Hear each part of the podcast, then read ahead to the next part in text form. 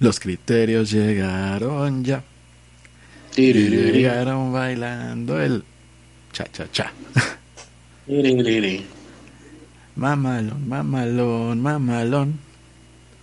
Así bailan en. ¿Dónde, ¿De dónde eres? ¿Nibiru? En Nibiru, el mamalón. Para empezar, eh, era ricacha.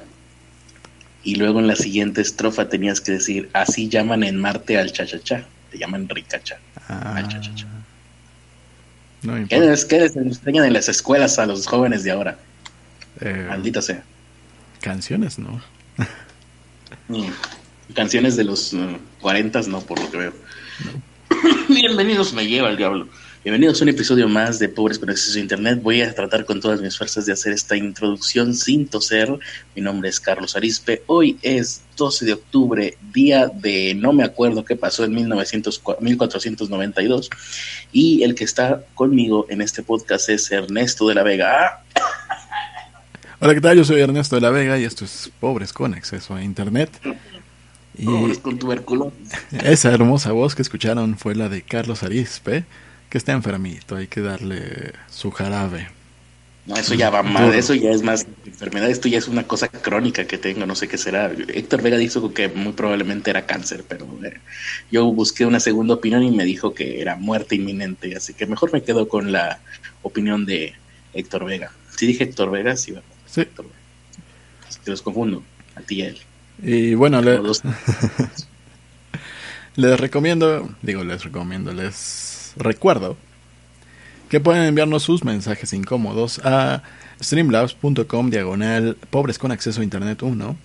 Les van a cobrar 16 pesitos, pero no vamos a poder evitar que su mensaje salga al aire. Un ejemplo de esto es el, el que mandó Priest P, que decía esto.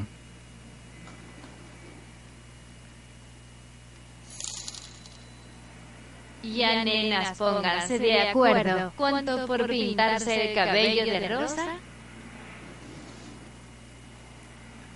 Ujú. Y sí, nos pusimos de acuerdo y está en Patreon, para que lo vayan a checar si quieren. Ahí está. Muy No, bien. No Eh, tenemos alarma de la responsabilidad, pero a las 10 tenemos que acabar. Ujú. Sí, sí, sí. Eh, eh, no sé, eh, hoy se supone que es de misterio, ¿verdad? Ni siquiera recuerdo. O sea, estoy por completamente más desencanchado que otros días. Eh, chat, vamos a ver quién está por ahí en el chat. Ya tenemos alarma de responsabilidad, ¿no, verdad? No, hoy no vamos a tener No. porque mi celular está cargando. Hasta las 10 de la noche. Y cuando sean las 10 terminamos. Muy bien. Eh, hoy, Planeta X, Nibiru, Goblin, se, se preguntarán qué es esto, si ustedes son personas normales, si son unos weirdos de YouTube, pues ya saben lo que es el Planeta X, Nibiru y todo eso, esas paparruchas. Em, pues tú fuiste el que encontró esa nota, Ernesto, no sé si quieres darnos los pormenores de por qué llegamos a la conclusión de que sería buena idea hablar de este tema el día de hoy. Bueno, yo estaba viendo que habían el trending de, de YouTube y me sorprendí al ver ahí a un viejo conocido que fue que es este Jaime Maussan Sí, sí, sí. y yo El- sorpresa estaba hablando de el planeta Nibiru, el planeta X, el planeta que nos va a mandar a la verga a todos. Sí, es una vieja leyenda sumeria, creo, ¿no? Creo que sí. No tengo idea. Es un planeta que- no existe, pero es como la Antártida, ¿no? Alguien alguna vez fabuló sobre la Antártida. Bueno, alguien, Sócrates, pero Sócrates seguramente lo retomó de una tradición previa. Y de a partir de entonces la gente se empecina en que a la Antártida exista. La Antártida no, Atlántida Atlántida. la Atlántida exista. Eh, igual el planeta X, el planeta Nibiru, se supone que es el décimo planeta. Era el décimo planeta cuando, cuando yo era niño. No existe. No, eh, no se ha probado su existencia. Cuando Plutón deja de ser planeta, pues ahora sería el noveno planeta. Pero eh, lo que pasó es que la NASA encontró un planeta enano, mm, o sí, más allá de Plutón. Mm, igual, un planeta enano igual que Plutón. Este planeta se llamaría goblin o duende, ¿no? Así es. Ajá. Y bueno, a partir de ahí a Jaime Maussan se le ocurrió que era muy buena idea porque, ¿por qué no? Si toda la vida se la ha pasado diciendo cosas sin corroborarlas, cuando se le ocurre algo nada más lo dice y Eh, ya. de hecho, no, no se le ocurrió totalmente a él, sino que ya es algo que estaba desde blogs en inglés. Pero que atribuían a la, exi- a la existencia del planeta Goblin al planetoide o Al, plane- planeta enano. al planeta X. Sí, ah, no, Eh, no atribuyen su existencia, sino la órbita. O sea, no es que el planeta Goblin sea el planeta X, porque es un planeta enano, es pequeño. Y el planeta X se supone que es del tamaño de la Tierra, o incluso se cree que podría ser un sol, un gemelo del Sol, de nuestro Sol, y que nuestro sistema solar sería en realidad un sistema binario. Pero, em, dice aquí, el planeta em, Goblin, el descubrimiento de Goblin abre la puerta a que existiese o sí, se pudiese comprobar de alguna manera la existencia de Nibiru, Némesis, no 3000, Némesis nada más así, o Planeta X que pues en este mundo del esoterismo cualquier cosa es cualquier cosa, así que a la gente le da por decir que, que el Planeta X, que Nibiru, que Némesis y que un posible gemelo del Sol son la misma cosa, ¿no? Y tienen que ver y se comprueban a, a sí mismos, ¿no? O sea, el hecho de que en las tablas sumerias se mencione un planeta Nibiru eh, sería comprobación de que efectivamente hay un planeta X. Eh, también significa que es Némesis porque son lo mismo, aunque vengan de fuentes completamente distintas. Pero bueno, ah, vámonos primero por la información científica. Disque. Porque lo encontré en Gizmodo, entonces no tengo ideas qué tan, qué tan fiable es el Pues- Gizmodo. Sí, no, te recuerden que este podcast no es para informar, es para divertirnos nosotros. Entonces no, solamente Ernesto y yo. Este, este planeta enano, la primera vez que fue detectado fue en el 2015. Pero pues no tenían la información necesaria y por eso hasta apenas se está confirmando. ¿Tendrá algo que ver con el asteroide de la muerte? Mm, No creo. Bueno, Pero bueno, su, ojalá sí. Recuerda que estamos en esoterismo, o sea, sí tiene algo que tiene todo que ver. Ah, sí, es sí. lo mismo, lo crearon los mismos extraterrestres. Ah, ok. Pero bueno, la, la- le pusieron el nombre de Goblin. Bueno, su nombre técnico es TG38, pero le pusieron el, el nombre de Goblin porque lo encontraron muy cerca de la, de la fiesta de Halloween. Y bueno, a- tres años después ya están viendo cuál es la ruta de su órbita. Y este sería, pues, si, contáramos a, Pluno- a Plutón, este sería el décimo planeta. Si no, sería... Noveno. No, ni siquiera, ni siquiera entraría en la numeración porque es un planeta enano. Entonces, seguiríamos con nuestros mismos ocho planetas, más Plutón, más Goblin, que son enanos. Y bueno, es un, es un planeta muy pequeño, pero lo que llama la atención es que tiene una órbita muy, muy extraña. En este momento se encuentra a 12 mil millones de kilómetros de, la Tierra, pero la cosa esta tarda en dar una vuelta completa a su órbita 40.000 años. Muy bien. Entonces tiene... Ese es un año para él. Ese es un año para ellos. Tiene una forma... La, la órbita tiene una forma ovoide muy, muy, muy larga. Y eso es lo que eh, ya eh, despierta de nuevo estas teorías de que puede existir el, el planeta X o, o Némesis o lo que quieran ponerle. Dado que, eh, según ellos, esto explicaría que, que hubiera un planeta tan grande como o del tamaño casi, casi del Sol o una estrella marrón o como lo que quiera que sea, explicaría esta la trayectoria de este, de este planeta que sea tan alargada y según ellos también explicaría que casi todos los objetos transneptunianos sean eh, atraídos hacia este otro, eh, ya sea planeta o estrella. Sí, otro punto del espacio. Exactamente. Fuera del solar. Sí, o sea, explicaría que hubiera una fuerza extra que los jalara. Muy bien. Y bueno, esto del planeta Nibiru tiene una larga trayectoria.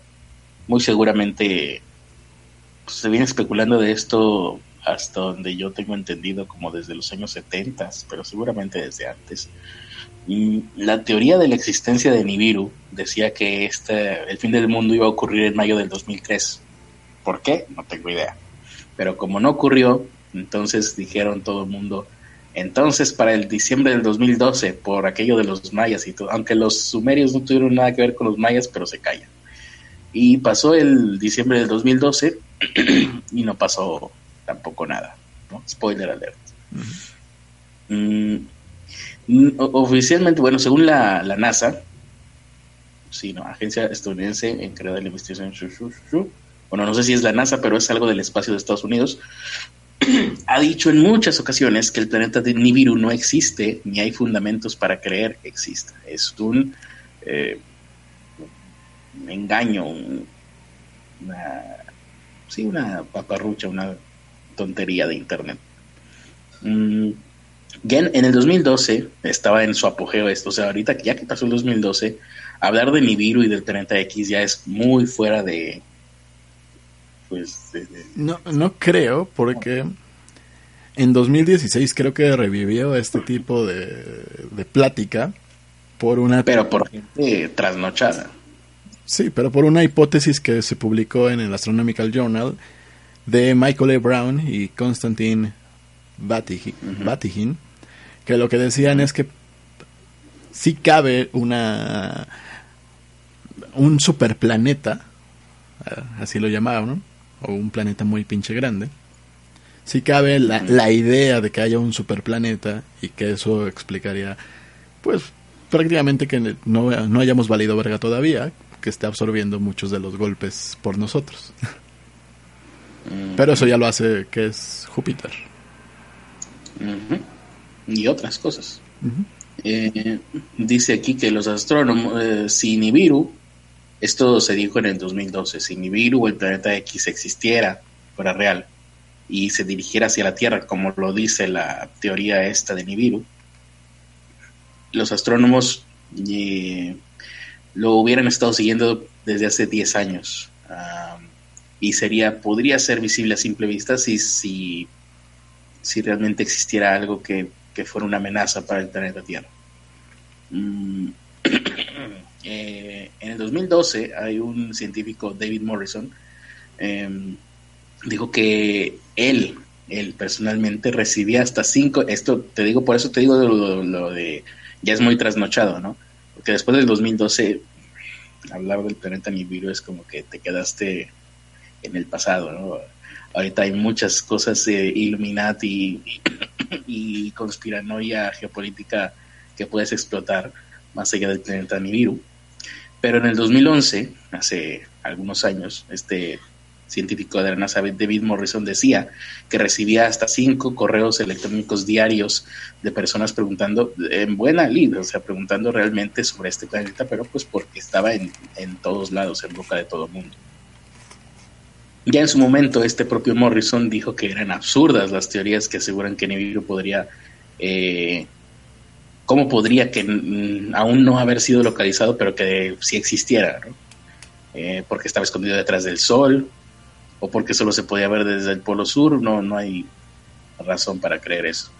Mm, y pues nada más, dice aquí que aún existen unos 2 millones de páginas de, internet, y, deja tú eso, las páginas de internet que los videos que hay en YouTube informando sobre la próxima colisión de Nibiru con la Tierra. Me lleva el diablo que me está pasando. es el planeta Nibiru que, se está acercando demasiado. Em, Pues ahí está. Y eso es todo lo que sé sobre Nibiru, que es mucho más de lo que sabe Jaime Maussan. Sí. ¿O no? También hay unas ondas espaciales que han estado tomando fotos, ¿no? Muchas, sí. Creo que la hace que fue hace un año fue cuando se murió la sonda que estaba ahí por Saturno, que la- le dijeron ve y estrellate contra ellos o Júpiter Ajá. Júpiter, creo. contra Júpiter que estaba estaba tomando fotos de la de las lunas de Júpiter y, y ya llegó a- llegó un punto donde dijeron pues creo que ya se va a morir no dejemos que se convierta en basura estrellémoslo contra Júpiter y ya lo mandaron allá que se quemara Sí, sí, sí. A Eso le llamo yo reciclaje, sí, señor. Pero bueno, eh, no vamos a llegar a ningún lado no pretendiendo o, hablando, eh, diciendo la verdad de que Nibiru no existe, ¿verdad? no, o sea, no. la gente se va a morir y va a dejar, va a dejar esto, de, de escuchar esto. En este momento creo que es, es tiempo de cambiar, de cambiar el enfoque. Y tengo que decirles que todos vamos a morir, el fin está cerca y regresamos a los noventas. Porque Nibiru ha sido detectado por la NASA, pero la NASA no quiere decirlo. Nosotros nos enteramos porque la NASA lo detectó y lo dijo, pero nada más a nosotros. Pero al resto del mundo les está diciendo que no. Y eso, queridos amigos míos, es una conspiración. Exacto. Y bueno, ustedes no lo saben porque son tontos, pero como yo soy más inteligente que ustedes, a mí no me engañaron. Y por eso ahora yo vengo a decirles que los engañaron. ¿Qué harían sin mí? Yo, su, su Mesías de, la, de Nibiru. Oh, ¿ya están subiendo las vistas? No, Porque Sí. yo aquí no veo nada. no, sigue todo Pues igual. entonces, hay que decirles eh, cuándo va a ser la fecha en la que Nibiru va a chocar contra la Tierra de una manera in- innegable. ¿No? No hay una, es inefable, inenarrable e inevitable que Nibiru va a chocar contra nosotros. Eh, Mañana. próxima, el 23 de abril de este año, 2018. No, mañana. No, mañana es muy pronto, 23 de abril Mañana. del 2018. Aquí lo estoy viendo en telemundo.com. Pero eh, el 23 de abril ya pasó. Ah, sí, ¿verdad? Ah, bueno, es que esta nota es de abril 12 del 2018 y aquí dice, según Telemundo, que, que la marca más próxima es el 23 de abril de este año, como el fin del mundo. Pero yo quiero que yo quiero que se acabe mañana. Yo eh, ya no, no quiero preocuparme por Hacienda, no quiero preocuparme por todas esas cosas que, que actualmente me preocupo. Que se acabe mañana. Bueno, bueno, me- pero neces- no, no, no vamos a dar... Este es un programa, lleva el diablo, este es un programa de misterio serio, tenemos que tener eh, basamento para lo que decimos. Por ejemplo, aquí David Meade dice, Meade, que no tiene nada que ver con, con José Meade, me imagino. Oh, dice sí. que el arrebatamiento va a ocurrir en abril. El arrebatamiento, recordemos, es este momento en donde todos los que creen en Cristo van a desaparecer de la tierra y nos vamos a quedar solamente los que no aceptamos a Cristo como nuestro Salvador y pues el fin del mundo, ¿no? Mientras que todos los que sí creían en Cristo desaparecieron y ya están en el cielo a la derecha del Padre. No, no, no, no, no, no. no, no. La cosa va a ser así. Si quieren que siga, Oye, que siga el mundo, que continúe como hasta ahora, que continúe su vida un año más, dos años más, pues lo que van a tener que hacer es entrar a patreon.com diagonal PCAI, patreon.com diagonal PCAI, y donar todo su dinero. Si hacen eso cada, cada mes, el mundo va a continuar. Si no, mañana se acaba. Sí, sí, sí, esa es una e- es un- una teoría bastante fundamentada, si me lo preguntas. Pero ahora yo me quedé pensando, si según David Meade, sea quien sea, pero que es uno de los máximos impulsores de esta teoría del planeta Nibiru, dijo que el arrebatamiento fue en abril. Eh, ¿Ustedes echaron de menos a alguien? O sea, ¿notaron que alguien de su entorno haya desaparecido?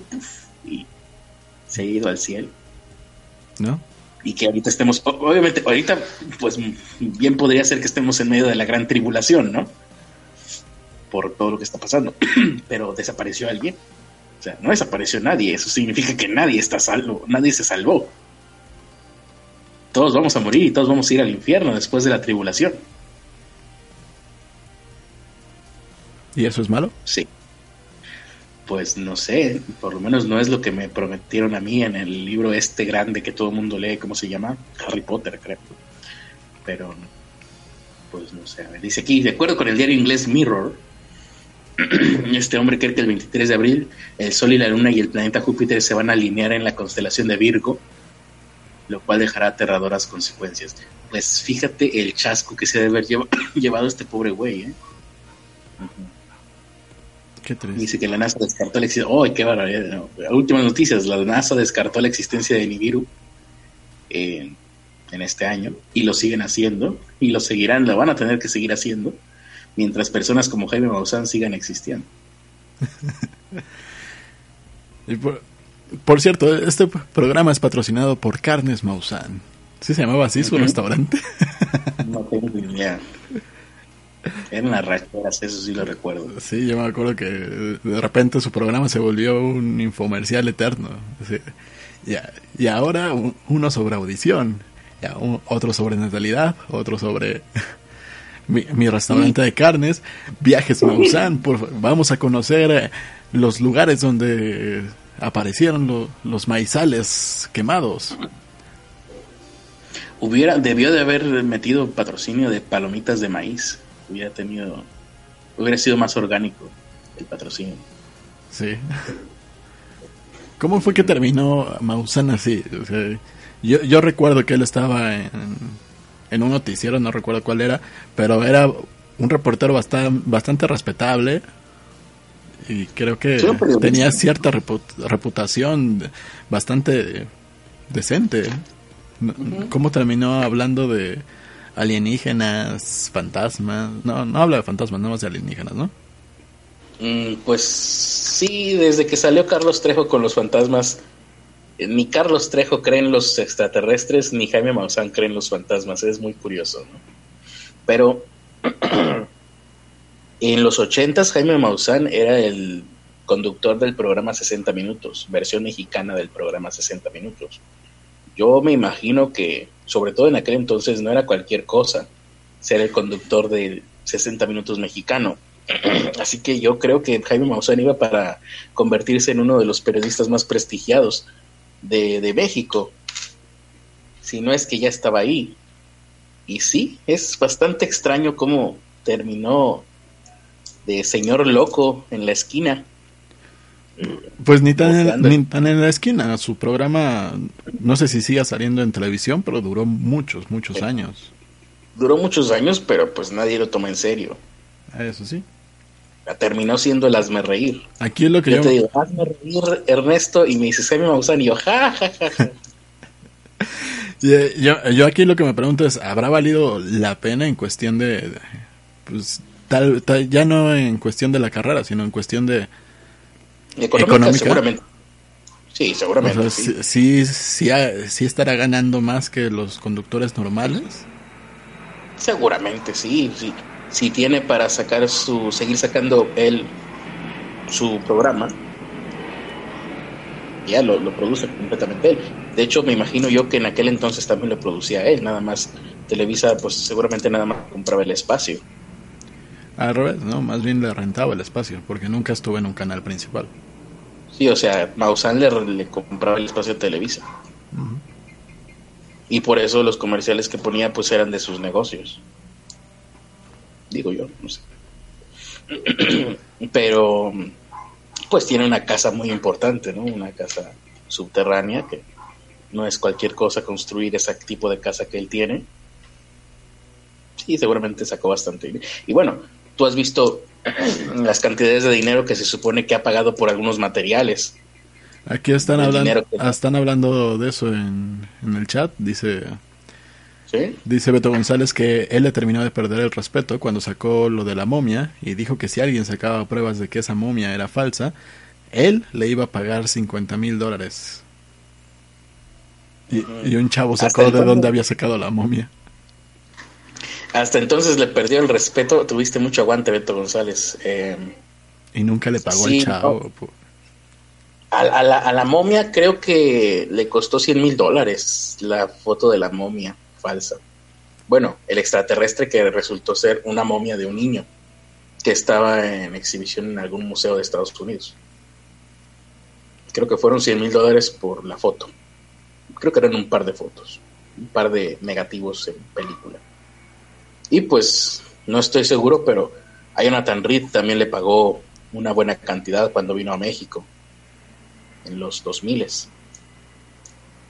y bueno, seguramente también previo a Jonathan Reed, el caso previo a pues la, la mentira previa en la que no sé si cayó Maussan o, o a sabiendas intentó hacer que cayera todo todos sus espectadores fue el caso de Billy Mayer.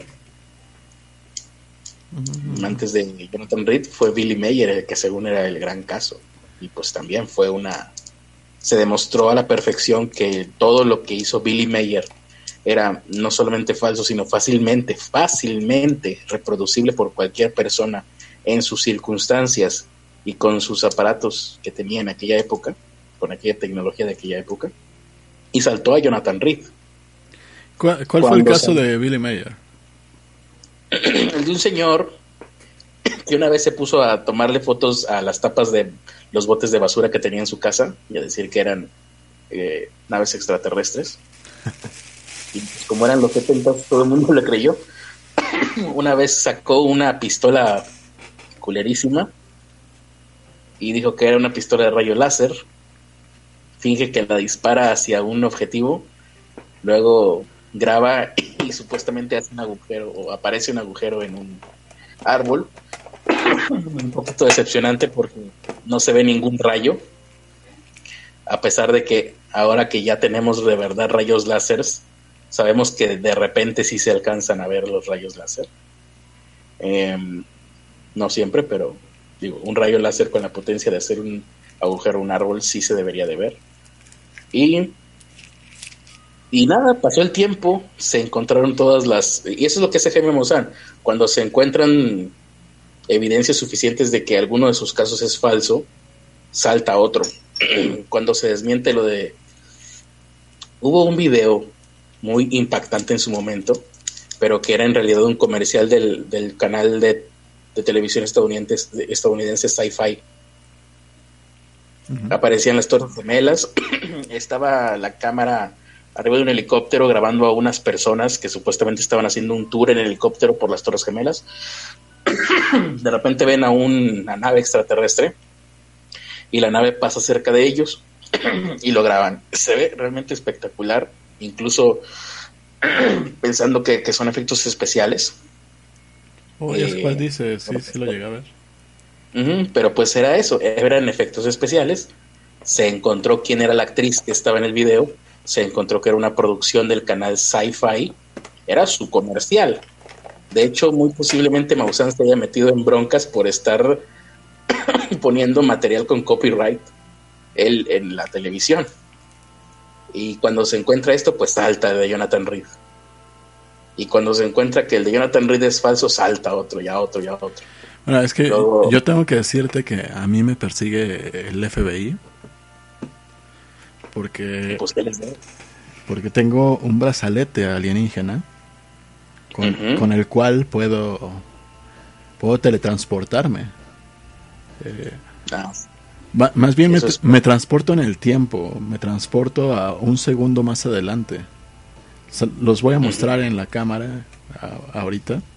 Ahí está mi Sí. super brazalete. Ajá. Ese que Entonces- me enseñaste otra vez que hiciste los 10 años. No, son eh, es la combinación de tres. Ah, ok. Estos son los botones De para brazaletes alienígenas. exactamente son los botones con los que me traslado a un segundo en el futuro. Es más, lo voy a poner en este momento. Aprieta Ujú. acá, ta, ta, ta. Ah, Listo, un segundo en el futuro, a que no se lo esperaban, ¿eh? Estabas un segundo antes y ahora aparece un segundo después. Eh, exactamente, es, es casi mágico esta cosa. Y de paso dice aquí Fenric que traes el Omnitrix. Exacto, traigo de triple Omnitrix. Eh, vamos a ver los comentarios de la gente porque no hemos leído ninguno. Ya casi faltan 10 para las 10, así que estamos a buen momento.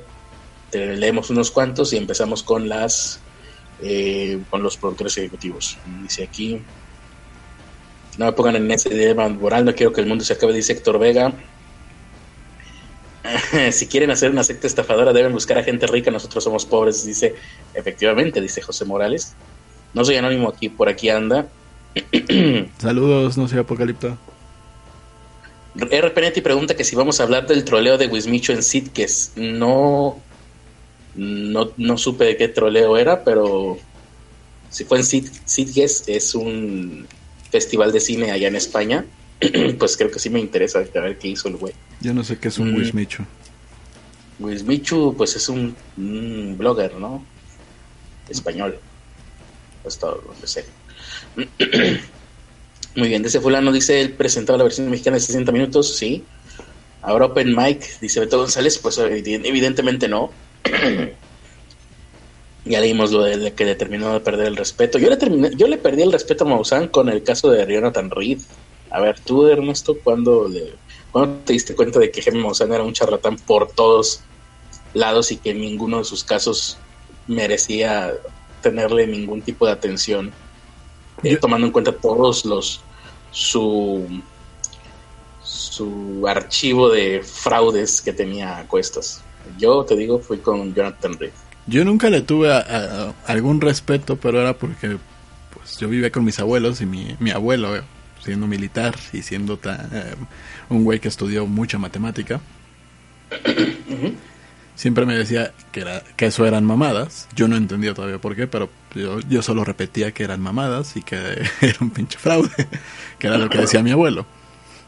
Bien hecho, tu abuelo muy bien. Eh, cuando fue todo el desmadre de Jonathan Reed, sí me dio curiosidad porque al final de cuentas pues, seguía siendo un chamaco. Pero pues me quedé dormido mucho antes de que pudiera pasar lo de lo del brazalete y el que me terminó por decir que, que, el brazalete pues era una mamada, que era un brazalete de juguete, fue mi tío.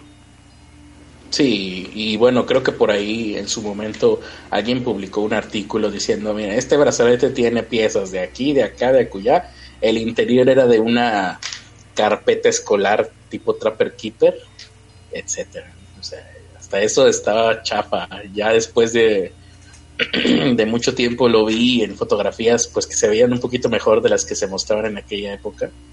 Y sí está, está, está hecho chapa, no, no, no tiene buena factura. Mm, ¿Qué te iba a preguntar? No lo olvidé. Bueno, eh, dice aquí. Selim CF. Eh, sí se llama Los Grandes Misterios del Tercer Milenio, pero se dejó llevar por los anunciantes de cualquier cosa y es aburridísimo. Ah, todavía aparece en tele. No sé qué ya, ¿no? Pero si aparece, aparece chapísima, ¿no? O sea, ya no es el, el gran programa que era en los noventas. Tenía una escenografía que te recordaba mucho a las escenografías de, de Carl Sagan en su en su documental de Cosmos, cuando Carl Sagan se mete en una nave espacial, la nave espacial de la imaginación, creo que se llama. Y, más o menos así, así parecía todo lo que había alrededor de Maussan. Sí, bajó mucho de calidad. Ahorita Maussan es prácticamente como tú y yo, pero en un croma. Esa es la producción que tiene ahorita. Como tú y yo en un mm. croma, pero con dinero. Bueno, tú y yo en un croma y ya, pues el dinero en la cartera, pues no se ve, no se alcanza a ver en cámara, ¿verdad? Pero pues sí, él ha de tener bastante gordita la cartera. Em, ah, te decía, pues yo de niño, pues también era muy fan de todo esto. Y hay que ir sacando a los productores, ¿no? Sí, Manteconcha pregunta si no íbamos a hablar algo de Google. ¿Lo hablamos ayer? Sí. Sí. No sé si quería que habláramos más. Ya lo borró. quería... No. Le dio pena. Em, dice, hay un video donde un colaborador dice cantidades que le pagaban para traer a gente para sus conferencias. Sí, el video de este güey, de este otro güey que también es de misterio. Ah, olvidé su nombre, pero por ahí si lo, si le buscan, yo creo que como balconeando a Maussan o algo así, o escándalo Maussan, algo así, sí, sale un video de ese güey despotricando de Maussan y, y diciendo cantidades que si eran buenas cantidades, sobre todo en aquella época. Hace, está hablando de principios del milenio.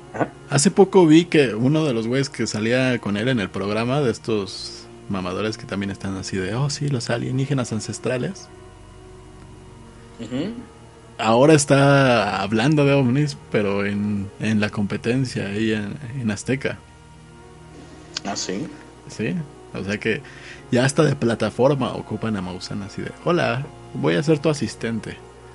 Dos meses después, soy un experto en ufología y por eso vengo aquí a hablar eh, a ustedes de estos videos que acabo de encontrar con manchas, digo, con ovnis que se ven claramente. Ujú.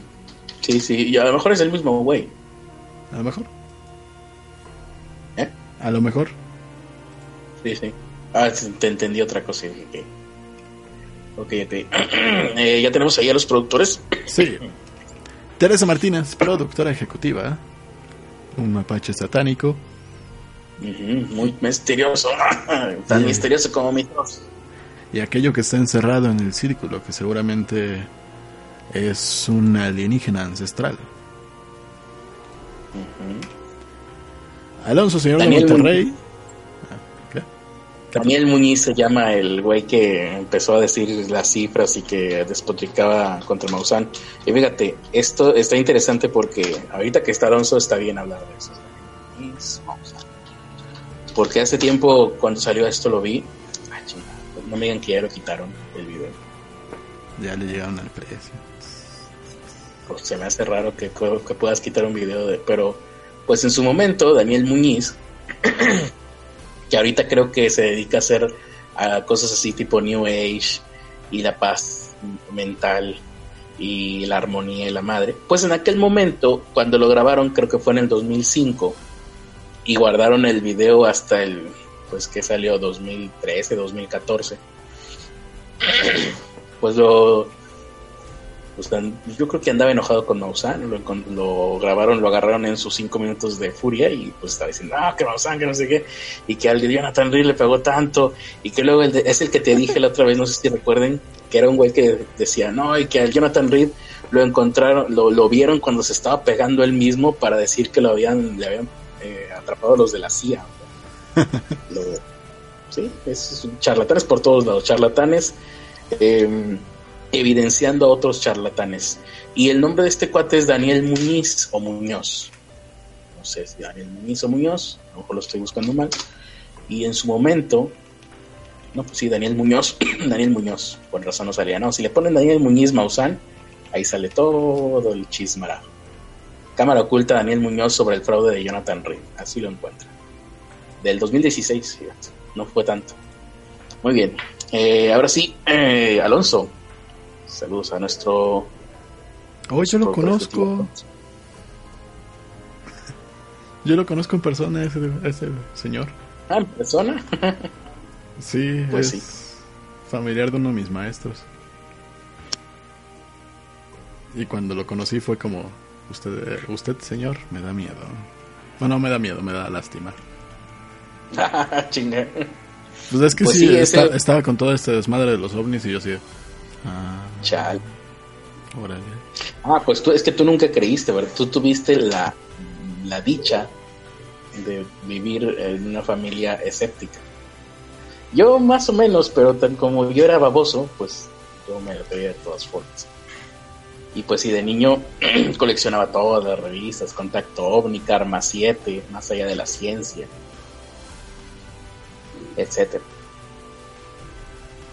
Conozca más cuando Yo, era- yo créeme que en, en mi vida he, querido creer, he querido creer en aliens.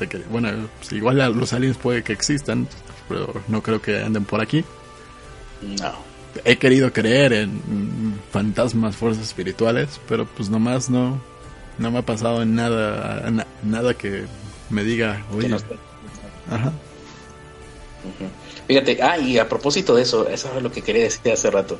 Como, ahorita nada más digo esto y ya le apuramos con los productores ejecutivos. Como yo de niño fui muy fan de esto y coleccionaba revistas y coleccionaba recortes de periódico donde salían leyendas. eh, Me hubiera encantado guardar todo eso porque yo no necesitaba internet, yo ahí guardaba todas mis propias enajenaciones.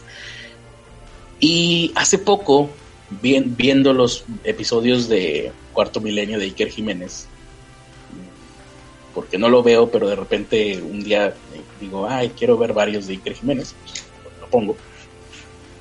Y casi todos los casos que aparecen en estos programas, pues son casos que yo ya medio conozco, por lo menos ya estoy familiarizado, porque yo de niño me los eché todos. Pero salió uno que ese sí no me lo sabía.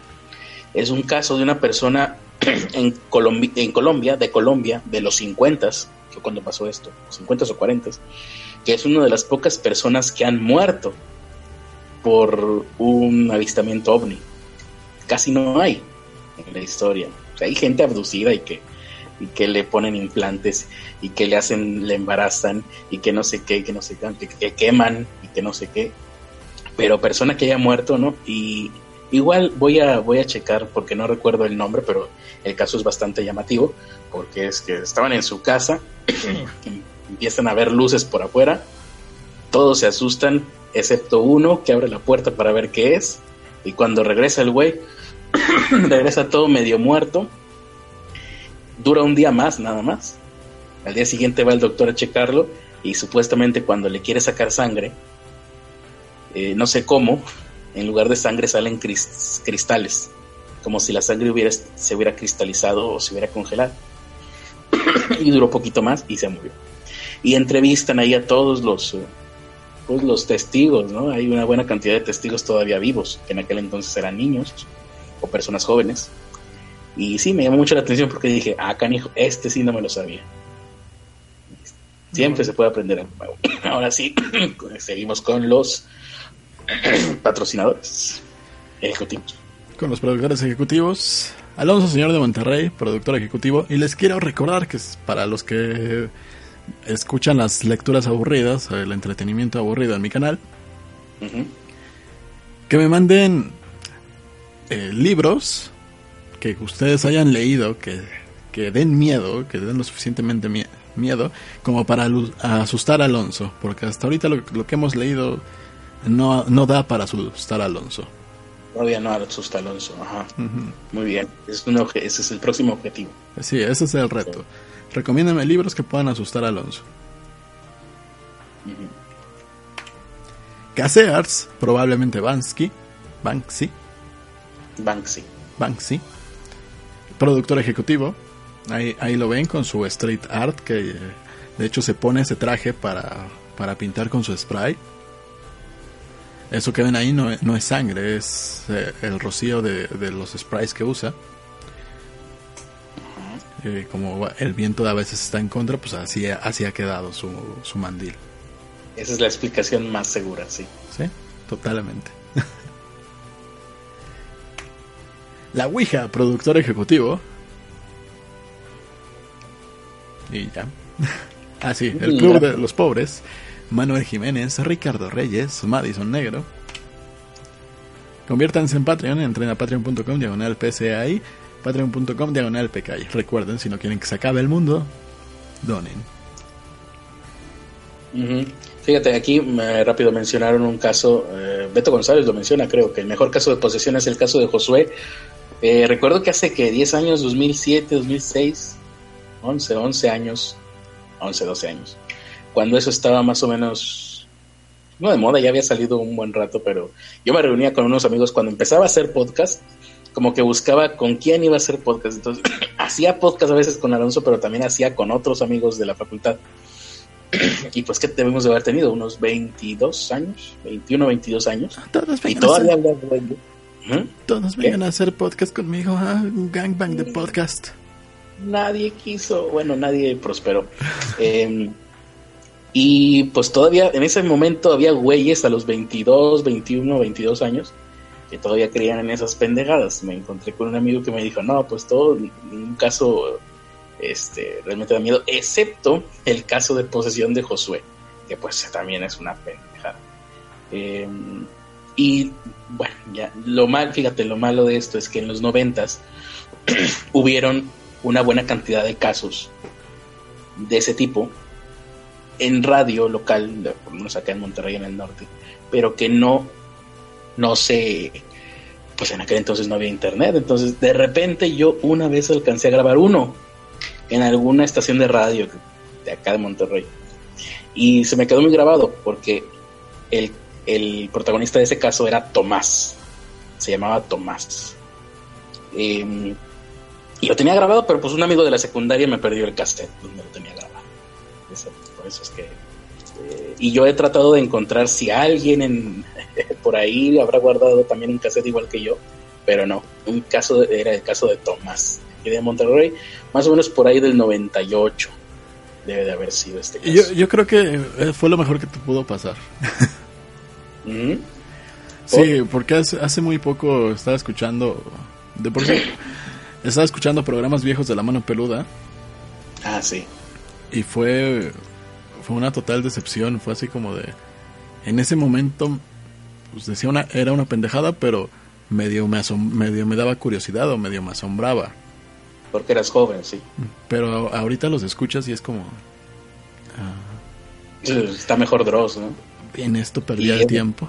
Sí, termina. Está mejor Dross. Y eso que Dross no le echa ganas, o sea, Dross es un completo escéptico. Dross es un ateo escéptico, o sea, el güey se pitorrea de lo que él mismo dice en sus videos. Eh, y bueno, sí, ahorita que dices la mano peluda, también me acordé de un caso en el 2000, de un güey que, que llamaba diciendo que era Astaroth. Y bueno, por entonces tú escuchabas Astaroth y decías, a la madre, Astaroth. Eh, y el, el locutor de la mano peluda, que creo que es el que se murió, este, ahí como que lo trataba de exorcizar.